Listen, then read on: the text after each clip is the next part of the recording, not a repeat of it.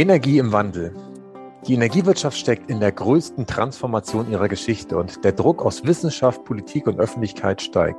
Mein Name ist Klaus Hartmann und in diesem Podcast erfährst du von relevanten Entscheidungsträgern und inspirierenden Visionären, wie der nachhaltige Wandel in der Energiewirtschaft und auch in deinem Unternehmen gelingen kann. Lass uns starten. Die am häufigsten gestellte Frage künftiger Generationen wird sein, wie konnte dieses Klimadesaster passieren? Das sagt mein heutiger Interviewgast. Er ist seit Mitte der 1980er Jahre Geschäftsführer der Ökostromgruppe Freiburg. Diese entwickelt, baut und betreibt Anlagen zur Nutzung regenerativer Energien und setzt ihre Projekte mit Bürgerbeteiligung um. Aktuell wird Strom mit 28 Windenergieanlagen, sechs Wasserkraftwerken und über 120 Solarstromanlagen produziert. Das sind insgesamt rund 100 Millionen Kilowattstunden, was dem Stromverbrauch von etwa 30.000 Einwohnern entspricht. Er hat das Buch Klimaschänder geschrieben mit dem Untertitel Gewinner von gestern, Loser von morgen. Er ist gefragter Interviewpartner bei der ARD, dem SWR und diversen Radiosendern. Heute sprechen wir darüber, wie wir das Klima für uns Menschen noch retten können. Und zwar mit Andreas Markowski. Herzlich willkommen. Ich freue mich, dass Sie bei mir sind. Hallo.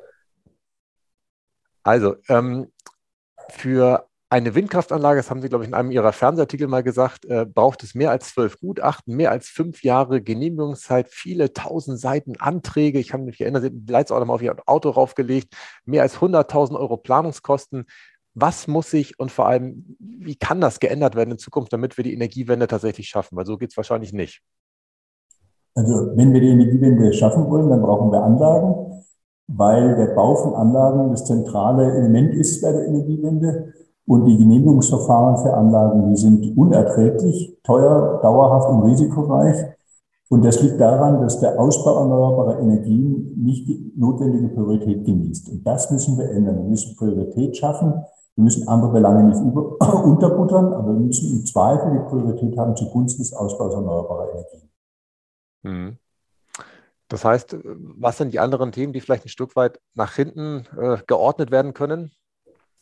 Ja, es ist immer so, dass es irgendwelche öffentliche Belange gibt. Es gibt ja heute auch noch Menschen, die sagen, ich finde Windmühlen nicht majestätisch und elegant, sondern scheußlich. Und weil ich sie scheußlich finde, sollte nicht gebaut werden. Das ist so eine Prioritätensetzung, die wir nicht nachvollziehen können. Es gibt andere Belange, wie zum Beispiel eine Windmühle nicht direkt neben einem Kuhhotel stehen kann, die sind nachvollziehbar. Äh, und da muss man eben ausreichend Abstand haben, aber eben auch nicht überdimensional viel Abstand, wie das in Bayern gefordert wird, sondern brauchen ausreichende Berücksichtigung anderer Belange, solange die Erneuerbaren sich dann letztlich doch durchsetzen und genug gebaut werden. Und das ist ohne weiteres möglich. Es fehlt dazu bisher der politische Wille und das Durchsetzen des politischen Willens, da wo er besteht, zum Beispiel bei der Landesregierung von Baden-Württemberg, auf die eigene Verwaltung, dass sie das, was die Politik als notwendig erkannt hat, auch tatsächlich durchsetzt. Hm. Ja. Sie persönlich sind ja jetzt Jahrgang 52, also mittlerweile äh, rechnerisch zumindest 70 Jahre alt ähm, und waren ja 25 Jahre als Diplom-Finanzwirt äh, in der Kreditwirtschaft in leitender Position, bevor Sie dann Mitte der 80er Jahre, also auch schon wieder äh, von einer ganzen Weile, ähm, das Ihr Engagement im Bereich der erneuerbaren Energien begonnen haben. Was hat Sie damals angetrieben, nochmal komplett äh, die Richtung, oder was komplett, also die Richtung zu ändern? Und was treibt Sie heute noch ganz persönlich an? Weil Sie sind ja immer noch äh, voll im Saft und sind immer noch im, im Streit für die Erneuerbaren äh, vorne mit dabei. Also von Energiepolitik hatte ich äh, null Ahnung als Banker.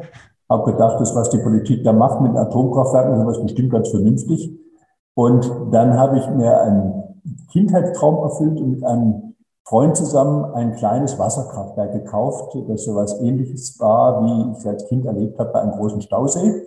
Und danach fing ich überhaupt erst an, mich damit auseinanderzusetzen, was für Potenziale haben erneuerbare Energien und warum werden die eigentlich nicht genutzt? Wo gibt es die Widerstände? Und das hat dazu geführt, dass das erst ein Hobby wurde und nachher so intensiv war, dass ich es zum Beruf gemacht habe und habe das auch nie bereut. Finanziell war das kein Aufstieg, aber die Energiewende durchzusetzen und dafür zu sorgen, dass äh, die Energieversorgung vollständig auf erneuerbare Energien umgestellt wird, das treibt mich nach wie vor an und begeistert mich. Mhm. Und Sie, Sie planen nicht nur Windkraftanlagen oder auch Solaranlagen oder auch Wasserkraftanlagen, sondern ähm, Sie sind ja als Geschäftsführer der Ökostromgruppe Freiburg auch dabei, die Bürger an der Energiewende zu beteiligen. Was war da der Anreiz dafür, gleich die Bürger mit reinzunehmen und das nicht praktisch jetzt, ich sag mal, autark zu machen? Also wenn die Bürger sich an der Energiewende beteiligen, setzen sie sich mit dem Thema auseinander. Und das führt dazu, dass sie, je mehr sie wissen, je mehr zum Verbündeten werden. Und wir brauchen die gesellschaftliche Verankerung bei der Durchsetzung der erneuerbaren Energien. Und wenn zum Beispiel jemand in Freiburg sich beteiligt hat mit 3000 Euro an den Windmühlen und dann, das sind insgesamt 500 Bürger, die sich übrigens an der Freiburger Windmühlen beteiligt haben, dann hat er rechnerisch schon so viel Strom, wie er selbst verbraucht. Und wenn er Besuch aus Wanne Eickel kriegt, dann fährt er hin und sagt, guck mal, die Spitze da oben von der Windmühle ist meine, die habe ich finanziert. Und das ist ein ganz anderes Gefühl, als wenn das irgendwie anonym irgendeinem Konzern gehört, der in Irland sitzt oder ähnliches. Ja. Ist denn die Bürgerbeteiligung auf Freiburg begrenzt bei Ihnen oder kann ich jetzt auch aus Rendsburg meinetwegen aus, aus dem Norden da mich dran beteiligen? Ist das auch offen? Grundsätzlich wollen wir, dass die Menschen, die um die Anlagen drum wohnen, auch die Eigentümer sind oder sich finanziell beteiligt haben. Es gibt allerdings Exoten. Wenn der einer von Freiburg wegzieht nach Hamburg, muss er die Beteiligung zum Beispiel nicht abgeben. Okay. Und wir hatten auch einen äh, Kommanditisten aus Japan. Das war ein Professor, der nach Freiamt kam und da mit seinen Studenten Führung gemacht hat. Wie kann eine solche Landkommune durch erneuerbare Energien wirtschaftlich auch pro prosperieren und äh, eine gute CO2-Bilanz haben? und hat so zum Spaß gesagt, wenn die nächste Anlage gebaut wird, dann lass mich doch bitte mitmachen. Dann haben wir ihm diese äh, Möglichkeit geschickt, als die nächste Anlage gebaut wurde, hat er gleich zurückgeschrieben, prima, ich mache mit 100.000 Euro mit. Haben wir, nee, nee, maximal sind 20 möglich. Und er hat sich mit 20.000 beteiligt. Und wir haben also, wenn wir jetzt unsere Kommentisten informieren, immer äh, eine extra Botschaft oder wenn wir die Ausschüttung machen, eine extra Überweisung nach Japan. Okay, stark. Anscheinend verdienen äh, japanische Professoren dann deutlich besser als deutsche Professoren, weil äh, die, diese 100.000 Euro, die muss man in Deutschland erstmal sich zusammenspannen. Das ist ein anderes Thema, da, da sprechen wir heute nicht drüber. Ähm, in Ihrem Buch, äh, den Titel hatte ich schon verraten, Klimasteiner, Gewinner von morgen, Loser von, nee, Gewinner von gestern, Loser von morgen, so rum, ähm, sagen Sie ja, dass es tatsächlich Klimaschänder gibt. Ähm, und meine Frage ist, warum gibt es diese Klimaschänder? Oder andersrum gefragt, ähm, warum haben wir Menschen so Angst vor Veränderung? Weil das steckt, glaube ich, häufig dahinter. Ja, dass Menschen Angst vor Veränderung haben, ist was ganz Normales. Also wenn ich an meine Haarpracht denke, denke ich auch, wenn sich nichts verändert, ist besser, denn wenn wird es nur noch weniger. Und dass ältere Menschen mehr Angst vor Veränderung haben, ist auch klar, denn die letzte Veränderung ist der Tod. Das ist ja was völlig Natürliches und Normales. Aber als Gesellschaftsmodell ist natürlich die Angst vor Veränderung verheerend. Und die Gesellschaft muss sich weiterentwickeln und das bedeutet, man muss den intellektuellen Sprung schaffen, dass man sagt, da gibt es eine Veränderung. Auch wenn ich eigentlich lieber hätte, dass alles so bleibt, wie es ist, braucht die Gesellschaft Veränderung. Und das ist für viele Menschen schwierig. Das ist im privaten Bereich der Hauptgrund, warum Menschen dagegen sind. Die denken sich dann Sachargumente auf, dass man durch erneuerbare Energie krank würde oder sich nicht rechnen oder alle möglichen Geschichten. Äh, aber in Wirklichkeit stecken Veränderungsängste dahinter. Bei dem politischen Bereich ist es anders. Da geht es um Macht und Geld und politischen Einfluss. Und da ist es so, dass die Energiewende mächtige Verlierer hat, weil die dezentrale Gewinnung erneuerbarer Energien in anderen Händen liegt als die zentralen Großkraftwerke der fossilen Energie. Und da war es so in der Vergangenheit, dass insbesondere die deutschen Wirtschaftsminister, die Vertreter derjenigen waren, die keine Marktanteile verlieren wollten. Und entsprechend haben sie versucht zu bremsen und die Rahmenbedingungen zu verschlechtern. Ist aktuell gerade mal anders, Gott sei Dank. Hoffentlich setzt er sich auch durch. Aber das war sicherlich weltweit. Auch in Amerika war das so, dass äh, die großen Ölkonzerne ganz genau wussten, was mit der Klimaveränderung kommt, aber aus rein wirtschaftlichen Interessen dieses Wissen äh, eben äh, bekämpft haben, regelrecht ihr eigenes Wissen zurückgehalten haben und das, was andere dann festgestellt haben und erforscht haben, bekämpft haben, aus rein wirtschaftlichen und machtpolitischen Gesichtspunkten. Mhm. Ja, das stimmt. Das heißt, zwei Themen. Das eine, der Mensch mag sich nicht verändern. Das andere ist tatsächlich wieder das Thema Macht, was häufig äh, dahinter steht. Wobei auch da ja die Möglichkeit bestünde, die Macht zu verändern. Also ich denke jetzt gerade zum Beispiel an, an Saudi Aramco, was jetzt ja seit ein paar Tagen angeblich der, der größte und auch vor allem der gewinnträchtigste Konzern der Welt ist. Ähm, die könnten ja auch sagen, okay, ähm, das ist ja endlich, was wir hier im Augenblick spielen. Wir könnten ja auch sagen, äh, wir gehen jetzt in Richtung Erneuerbare und die hätten ja die wirtschaftliche Macht, ähm, da für die nächsten Jahrzehnte äh, eine Position aufzubauen, die wahrscheinlich auch uneinholbar wäre. Warum ändert man nicht die Strategie an der Stelle? Ja, die machen schon beides. Also die Saudis haben auf den Klimakonferenzen, die immer waren und die, bei denen immer nichts rauskam, haben die gesagt, wenn ihr irgendwas macht, was dazu führt, dass wir weniger Öl exportieren, wollen wir von den Ländern entschädigt werden. Was natürlich die anderen Länder nicht akzeptieren konnten. Äh, aber das war die Position, weil sie möglichst lange von möglichst viel Öl- und Gasverkauf leben wollen. Und parallel dazu bauen sie aus dem Bereich zum Beispiel Wasserstoff, äh, der dann exportiert werden soll. Und äh, das war ja auch mit Dakar jetzt so, dass der Wirtschaftsminister sagte, also jetzt wollen wir erstmal euer Gas haben, euer Flüssiggas aber langfristig können wir uns im Bereich Wasserstoff eine Zusammenarbeit vorstellen. So ähnlich agieren ja auch die deutschen Stromkonzerne. Die haben ja auch versucht, möglichst lange die Atomkraftwerke zu verteidigen, die Kohlekraftwerke zu verteidigen und wollen dazu Kapazitäten aufbauen. Nur ist es so, dass das trotzdem zur Marktanteilsverschiebung führt, denn von Natur aus gibt es erneuerbare Energien massenhaft und dezentral. Ja. Man kann sie manchmal auch, zum Beispiel bei Großwasserkraftwerken oder bei Offshore-Parks, an einer Stelle gewinnen. Aber das ist auch wirtschaftlich oder volkswirtschaftlich schwierig, weil die Transportkosten für Strom ja heutzutage höher sind als die, Transport, äh, als die Produktionskosten. Und deswegen ist es so, dass wenn der Hauseigentümer auf dem Dach seine Solaranlage hat, ist der Strom äh, unschlagbar günstig, den er dann im Haus verbraucht. Da kann kein Konzern mithalten. Mhm. Es führt also trotzdem zur Marktanteilsverschiebung. Aber die Strategie ist offensichtlich auch von den Saudis, noch so lange fossil äh, abschöpfen, wie es geht, ohne Rücksicht auf irgendwelche Klimaargumente und parallel dazu die anderen Chancen nutzen. Ja, das ist natürlich bei Cash-Cows häufig so, dass die äh, so lange gemolken werden, bis sie noch dastehen. Aber diesen Schwung dann hinzubekommen, zu sagen, okay, die Cash-Cow, die, die, geht jetzt runter, jetzt darf ich woanders hingehen, das fällt, glaube ich, vielen Unternehmen schwer, das hinzubekommen, ohne dass sie daran scheitern am Ende. Gut. Ähm, Sie hatten eben schon angedeutet, dass äh, die Menschen auch kreativ werden, wenn es darum geht, zum Beispiel Windkraft äh, zu äh, zu vermeiden. Und im Buch standen total spannende Zahlen zum Thema Vogelschlag drin, wo, wo drin steht, dass 115 Millionen Vögel pro Jahr in Deutschland äh, an Scheiben verenden, 70 Millionen im Verkehr verenden und gerade mal 0,1 Millionen an Windkraftanlagen äh, verenden. Und keiner spricht über die großen Zahlen, alle sprechen über die kleinen Zahlen. Es ist auch wieder das Argument, dass es einfach hervorgezogen wird, auch wenn die Zahlen äh, gar keine Diskussion zulassen oder, oder was, äh, warum werden wir da alle zum Vogelschützer auf einmal? Also es ist sicherlich so, dass oft der Vogelschutz vorgeschoben wird, weil man zum Beispiel aus rein optischen Gründen oder aus wirtschaftlichen Gründen dagegen ist. Mhm. Aber es ist auch ein hochemotionales Thema. Und ein, Vogel, der an einer Windmühle erschlagen worden ist, der sieht gar nicht hübsch aus. Und das ist für das einzelne Tier natürlich auch tragisch. Trotzdem ist es so, dass äh, es ja nicht nur auf die Masse ankommt. Also von der Masse her ist die Windkraft völlig bedeutungslos im Vergleich zu anderen Todesursachen. Erfreulich ist ja, dass auch bei den einzelnen Vogelarten es so ist, dass bei keiner einzigen Vogelart in Deutschland trotz des Baus von 30.000 Windmühlen eine Populationsrückgang ist. Selbst bei der Art, die mit Abstand am meisten im Vergleich zu ihrer Größe, ihrer Populationsgröße gefährdet wird, ich finde, mit dem Seeadler ist es so, dass vor zwei Jahren in Schleswig-Holstein gezählt wurde, und da gibt es ja wirklich viele Windmühlen, und da hat man festgestellt, die Population ist die größte seit dem Krieg. Also ist so, es gibt einzelne Schlagopfer und die sind in jedem Fall bedauerlich. Es gibt auch in bestimmten Situationen die Möglichkeit, äh, gezielt was dagegen zu tun ist, zu Schlagopfern kommt. Da kann ich gleich noch ein Beispiel erzählen. Aber dieses hochemotionale Thema ist im Moment auch äh, äh, ganz gravierend, weil wir im Grunde eine völlige Abkehr wollen. Bis jetzt ist es so, dass die, die, die Leute, die echt ernsthaft Vogel schützen wollen, sagen, beim Bau von Windmühlen müsst ihr ganz viel beachten, damit auf keinen Fall ein Vogel gefährdet wird. In Wirklichkeit ist es so, dass diese Schlagopfer so selten sind, dass es viel sinnvoller ist, ab und zu mal ein Schlagopfer in Kauf zu nehmen, die Windkraft massiv auszubauen, wenn parallel dazu populationsstützende Maßnahmen gemacht werden, um an anderer Stelle Gutes für die Vögel zu tun, zum Beispiel Feuchtwiesen anzulegen und ähnliches. Und das müsste das Ziel sein, dass man von dieser Kontraposition wegkommt, sondern dass man sagt, Windmühlen brauchen wir ganz viele und große und die müssen gebaut werden, möglichst da, wo der Wind weht. Und an anderer Stelle wird populationsaufwertend begleitend etwas getan, dann gibt es die Populationen besser und wir haben viel sauberen Strom.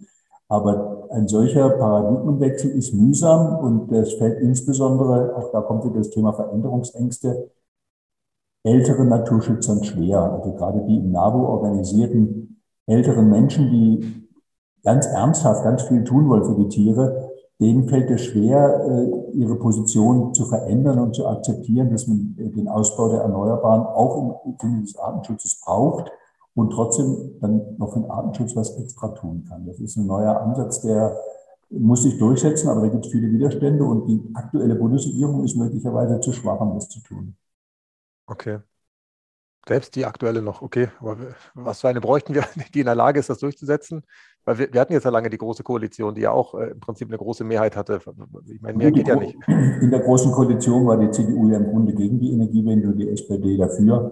Ja. Äh, und rausgekommen ist wenig. Das ist jetzt schon deutlich besser. Aber es ist ja jetzt zum Beispiel gerade äh, heute stand in der Zeitung, der Klimaschutzbeauftragte des NABU äh, zurückgetreten, hat sein Amt verlassen, weil er sagt, da gibt so viele Betonköpfe, die sagen, nö, die Windkraft wollen wir nicht, äh, weil gelegentlich mal ein Vogel verunglücken kann, dass er das im Grunde nicht mehr ausgehalten hat und resigniert hat und aufgegeben hat.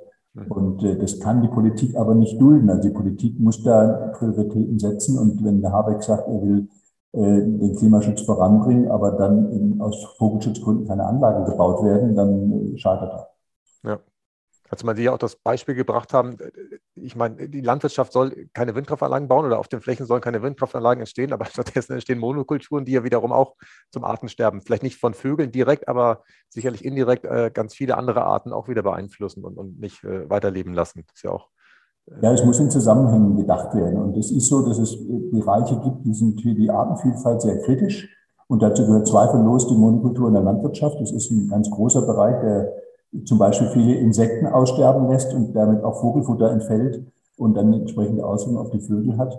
Äh, und es gibt Bereiche, bei denen die dringend gebraucht werden, wie die erneuerbaren Energien und bei denen man gucken muss, dass man trotzdem was für die Population tut. Das ist so und das muss die Politik die Kraft haben, auch das durchzusetzen, auch wenn es dagegen Widerstände gibt, sonst äh, geht alles im Bach runter. Das muss man ja klar sehen und das von den jüngeren äh, Biologen sehen das auch viele. Ja.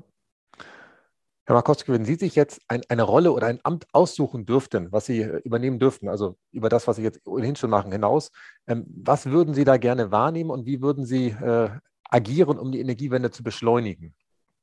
Naja, sicherlich den Bundeskanzler, denn der Bundeskanzler hat Richtlinienkompetenz und mit der Richtlinienkompetenz könnte er das entsprechend steuern, wenn er sich dafür einsetzt. Und der aktuelle Bundeskanzler hat im Wahlkampf gesagt, er will aus dem Zeitraum einer Realisierung einer Windmühle von sechs Jahren sechs Monate machen. Mhm. Und äh, daran wird er sich messen lassen müssen. Wenn es auch nicht sechs Monate sind, muss es trotzdem wesentlich schneller sind, sein und die Windkraft muss sich gegenüber anderen Belangen besser durchsetzen. Das kann er, wenn er will. Es gibt vielleicht Ärger, aber es äh, ist ja nicht darum, keinen Ärger zu haben, sondern das Richtige durchzusetzen. Okay, alles ist gut. Es ist nicht darum, keinen Ärger zu haben. Das äh, ist eine schöne Aussage. Ähm, in meiner Zeit bei den Stadtwerken Flensburg, wo ich äh, bis 2020 war, ähm, und verschiedene Neuerungen durchgesetzt habe. Ich habe zum Beispiel den ersten Elektrokessel gebaut oder auch ähm, die erste Biogasanlage in ein öffentliches Fernwärmenetz einspeisen lassen. Da hatte ich auch immer ganz viel Überzeugungsarbeit zu leisten, weil ich immer das Gefühl hatte, die, die Idee fand ich mega, aber außer mir fand die Idee immer keiner so cool. Und deswegen habe ich die These tatsächlich aufgestellt, steht auch hinter mir, dass die Energiewende eine Menschenwende ist. Ähm, ich denke, Sie stützen die These. Meine Frage ist, wie wir noch mehr Menschen praktisch in, in diese Wende reinbekommen. Oder sagen Sie, nee, die These die müsste anders lauten? Also wir haben bezüglich der Energiewende eine große, breite Mehrheit. Wir haben auch politisch breite Mehrheiten. Es gibt im Grunde nur eine kleine Partei, die das alles für Kokolores hält. Die anderen sind zumindest verbal dafür, mehr und mehr auch inhaltlich. Und bei der Bevölkerung haben wir sowieso Mehrheiten, von denen jede Partei nur träumen könnte. Und deshalb ist das, das ist eigentlich nicht das Problem. Das Problem ist, dass es mächtige Gegner gibt, die das aufhalten wollen. Und gegen die muss sich die Politik durchsetzen. Also nach unserem Stand ist es auch gerade aktuell so, jetzt im, Frühjahr 2022. In der Politik haben es die meisten begriffen, in der Bevölkerung haben es die meisten begriffen, auch auf kommunaler Ebene haben es die meisten begriffen, aber es gibt eben immer noch vereinzelt in der Wirtschaft und vor allem in der Verwaltung und bei manchen Verbänden welche, die wollen auf dem Alten beharren und wehren sich dagegen. Im Gegenteil, die sind sogar eifersüchtig, sagen, wieso, wenn bisher mein Denkmal oder mein Wasserschutzgebiet oder mein Tierchen das Wichtigste war und ich dann immer eine Windmühle verhindern konnte, wieso soll jetzt die Windmühle und der Klimaschutz wichtiger sein und ich soll zurücktreten? Und gegen diese Widerstände muss man sich durchsetzen, aber die allermeisten Menschen sind dafür, dass das auch geschieht. Mhm. Und die Menschen, die müssen dann einfach, ich sag mal, irgendwann, ich hätte gesagt, aussterben oder, oder kann man bei denen auch noch womöglich äh, auf Einsicht hoffen, dass die womöglich sich äh, verändern? Also bei denen, die es bis jetzt nicht begriffen haben, ist mit Einsicht nicht viel drin. Okay. Ist, den Ehrgeiz muss man auch nicht haben. Es gibt auch in anderen Politikbereichen welche, die behaupten, äh, zum Beispiel bezüglich des Impfens oder ähnliches Thesen, die sind absurd und die sind äh, aber nicht einzufangen. Aber es kann nicht sein, dass wir mit der Energiewende warten, bis 100 Prozent dafür sind. Dafür ist es viel zu wichtig. Ja, das stimmt. Wenn Sie jetzt mal aus dem Jahr 2045 oder 2045, wo wir ja auf jeden Fall politisch erklärt klimaneutral sein werden, zurückschauen, was waren in den 2020er Jahren die entscheidenden Schritte zur ähm, Klimaneutralität, was wir jetzt praktisch unternommen haben? Also wir haben schon erreicht, dass die Erneuerbaren billiger sind als die konventionellen. Das war natürlich ein ganz entscheidender Schritt auch für die Akzeptanz. Das ist auch weltweit ein entscheidender Schritt, dass viele Länder sich jetzt intensiv mit solchen Investitionen beschäftigen, weil sie schnell umzusetzen sind und weil sie sich gut rechnen. China zum Beispiel. Und in Deutschland ist es so, dass die Voraussetzung für die Umsetzung der Energiewende ist, dass die politischen Rahmenbedingungen stimmen. Und das ist im Wesentlichen bei der Windenergie, auch bei der Wasserkraft geht es ja im Wesentlichen um das Thema Genehmigung. Bei Solar ist das äh, Thema, dass man versuchen muss, die vielen Menschen, die Häuser haben und noch keine Solaranlage auf dem Dach haben, zu gewinnen. Das gelingt oft erst beim Generationswechsel, weil andere zu bequem dann sind, noch was aufzugreifen. Aber bei Wind und bei das ist ja das Wichtigste, aber auch bei Wasserkraft ist es so, die Politik muss die Rahmenbedingungen so setzen, dass die Anlagen gebaut werden können und zwar schnell und an den Standorten, bei denen auch das wirtschaftlich ist, also in der Regel verbrauchsnah, verbrauchsnahe Stromproduktion ist in aller Regel viel wirtschaftlicher als verbrauchsferne. Und äh, das wird die entscheidende Frage sein, ob es jetzt Anfang der 20 Jahre gelingt, die Rahmenbedingungen so zu setzen, dass nachher die Wirtschaft ihre Kräfte entfalten kann und die Anlagen gebaut werden. An der Finanzierung und an der Technik und so scheitert es nicht, auch an Potenzialen nicht. Es muss schlicht genehmigt werden. Hm. Wobei gerade im Augenblick, äh, also im Mai 22, es nicht einfach ist, eine PV-Anlage äh, zu bekommen, muss ich ehrlich zugeben. Ich habe selber äh, Bedarf angemeldet und habe zurückbekommen, wo ich dachte, okay, Mensch, die haben gerade viel zu tun, weil da wurde zum Teil gar nicht geantwortet und es gab eine, oder es gab eine flapsige Antwort, wir haben gerade alle Bücher voll, äh, melden sich im halben Jahr nochmal. Ja, dass es generell in der Wirtschaft so derartige Verwerfungen gibt und ein derartiger Material- äh, und Nachschub und auch Personalmangel besteht, hätte man sich vor wenigen Jahren gar nicht vorstellen können. Aber das ist im Moment so, aber es ist sicher eine temporäre Erscheinung. Also wenn in einem Bereich genug Geld fließt, dann ist es so, dass das Material auch zur Verfügung stehen wird. Diese Turbulenzen werden sich vermutlich legen. Dafür ist der wirtschaftliche Anreiz auch zu groß, damit es nachher wieder klappt. Und deshalb glaube ich, dass das aus Sicht von 2045 eher eine Episode war. Ja, das glaube ich und hoffe ich auch. Sie hatten es eben schon mal angedeutet, dass tatsächlich die meisten PV-Anlagen ja gar nicht mehr den großen Energieversorgern gehören. Sie hatten in Ihrem Buch so eine schöne Auflistung, wo gerade mal 0,25 Prozent der äh, heute in Deutschland installierten PV-Anlagen den drei großen EVUs gehört. Ähm, was glauben Sie, wenn wir jetzt den Blick mal nach vorne werfen, werden sich die Energieversorger eher auf das Thema Netz konzentrieren und das Thema Erzeugung und vielleicht auch ein Stück weit das Thema Vertrieb anderen Marktakteuren überlassen oder werden die nochmal da richtig angreifen? Also die sind ja unbundelt. Also theoretisch hat ja der Vertrieb und das Netz äh, und die Produktion gar nichts miteinander zu tun. In Wirklichkeit ist es eben letztlich doch oft in einem Konzern, aber nicht überall. Und äh, es ist so, dass es ganz sicher so sein wird, dass die Chancen im Bereich erneuerbarer Energien, die von großen Playern wahrgenommen werden können, auch von großen Playern wahrgenommen werden. Also große Solarparks werden teilweise von ihnen errichtet, große Wasserkraftwerke werden betrieben von den großen Playern und es werden auch Großwindparks gebaut, insbesondere offshore. Das wird so sein. Das wird insgesamt eben lange nicht mehr diese Dominanz haben wie früher mal mit 80 Prozent Marktanteil. Aber es wird ein wichtiger Teil sein. Wir werden eben viele kleine und äh, auch etliche große Kraftwerke haben. Und die, das Ziel der großen Player wird sein, dass sie da im Markt sind, dass sie auch mittelgroße Windparks zum Beispiel aufkaufen. Das machen sie jetzt schon so dass sie da an diesem Boom der erneuerbaren Energien auch partizipieren. Da machen sie sich ja jeden Tag Gedanken drüber und spielen im Markt auch eine Rolle. Das ist ja auch äh, völlig in Ordnung. Ähm, und äh, dass die dafür die Erträge einsetzen, die sie aus dem konventionellen, also klimaschädlichen Bereich haben, mag man ordnungspolitisch äh, kritisch sehen, aber grundsätzlich ist es so, dass die Großkonzerne da sicherlich den Bereich der Produktion nicht aufgeben, sondern versuchen, sich die Scheibe zu sichern. Mhm. Okay, spannend. Weil ich habe tatsächlich gerade das Gefühl, äh, meine Wahrnehmung, ähm, dass gerade im Bereich Vertrieb, wo tatsächlich äh, natürlich äh, der Anteil der großen Konzerne immer noch groß ist, dass da so ein bisschen die Kreativität, was innovative Stromprodukte angeht. Und ich denke da gerade an die Häuser, die jetzt dann immer zunehmend mehr sich überlegen müssen, Mensch, was mache ich mit meinem PV-Strom? Habe ich eine eigene Batterie? Nutze ich das zum Laden des Elektrofahrzeugs? Kann ich das irgendwo anders hinschieben in eine Cloud oder was auch immer? Dass da tatsächlich die Energie große Energiekonzerne im Augenblick wenig Antworten haben und auch gar nicht drüber nachdenken, sondern dass da womöglich ganz andere Konzerne in den nächsten Jahren auf den Plan kommen, die dann auf einmal dieses Thema ihnen abnehmen.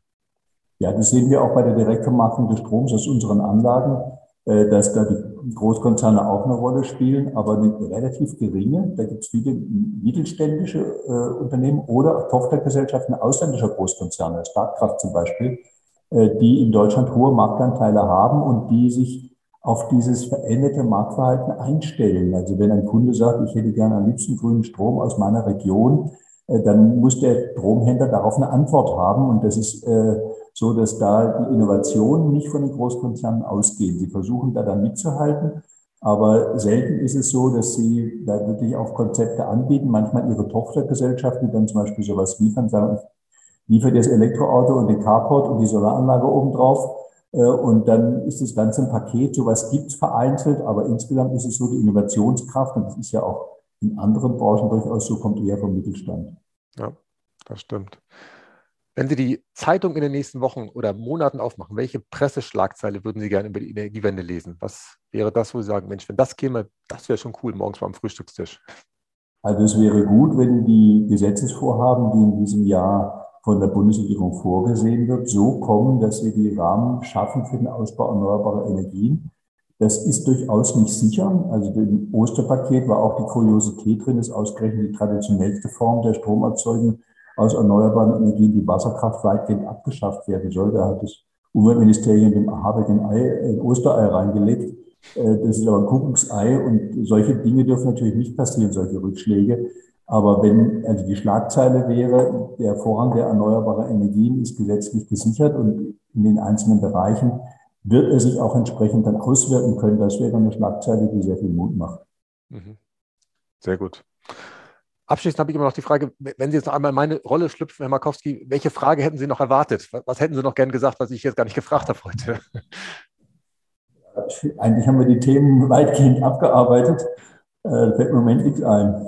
Okay, das beruhigt mich. Dann sage ich vielen Dank für das Interview. Wir haben die halbe Stunde ungefähr eingehalten. Es hat mir Spaß gebracht. Ähm, Sie hatten ja angedeutet, Sie antworten kurz und präzise und ich kann bestätigen, ja, das äh, Gefühl habe ich auch. Danke. Okay, prima. Hat mich gefreut. Ich freue mich, dass du auch bei dieser Folge von Energie im Wandel dabei warst. Wenn es dir gefallen hat, dann hinterlasse mir gerne eine positive Bewertung bei deinem Podcast-Player. Und wenn du mir davon einen Screenshot schickst, dann erhältst du eine digitale Version von meinem neuen Buch. Bis zum nächsten Mal bei Energie im Wandel.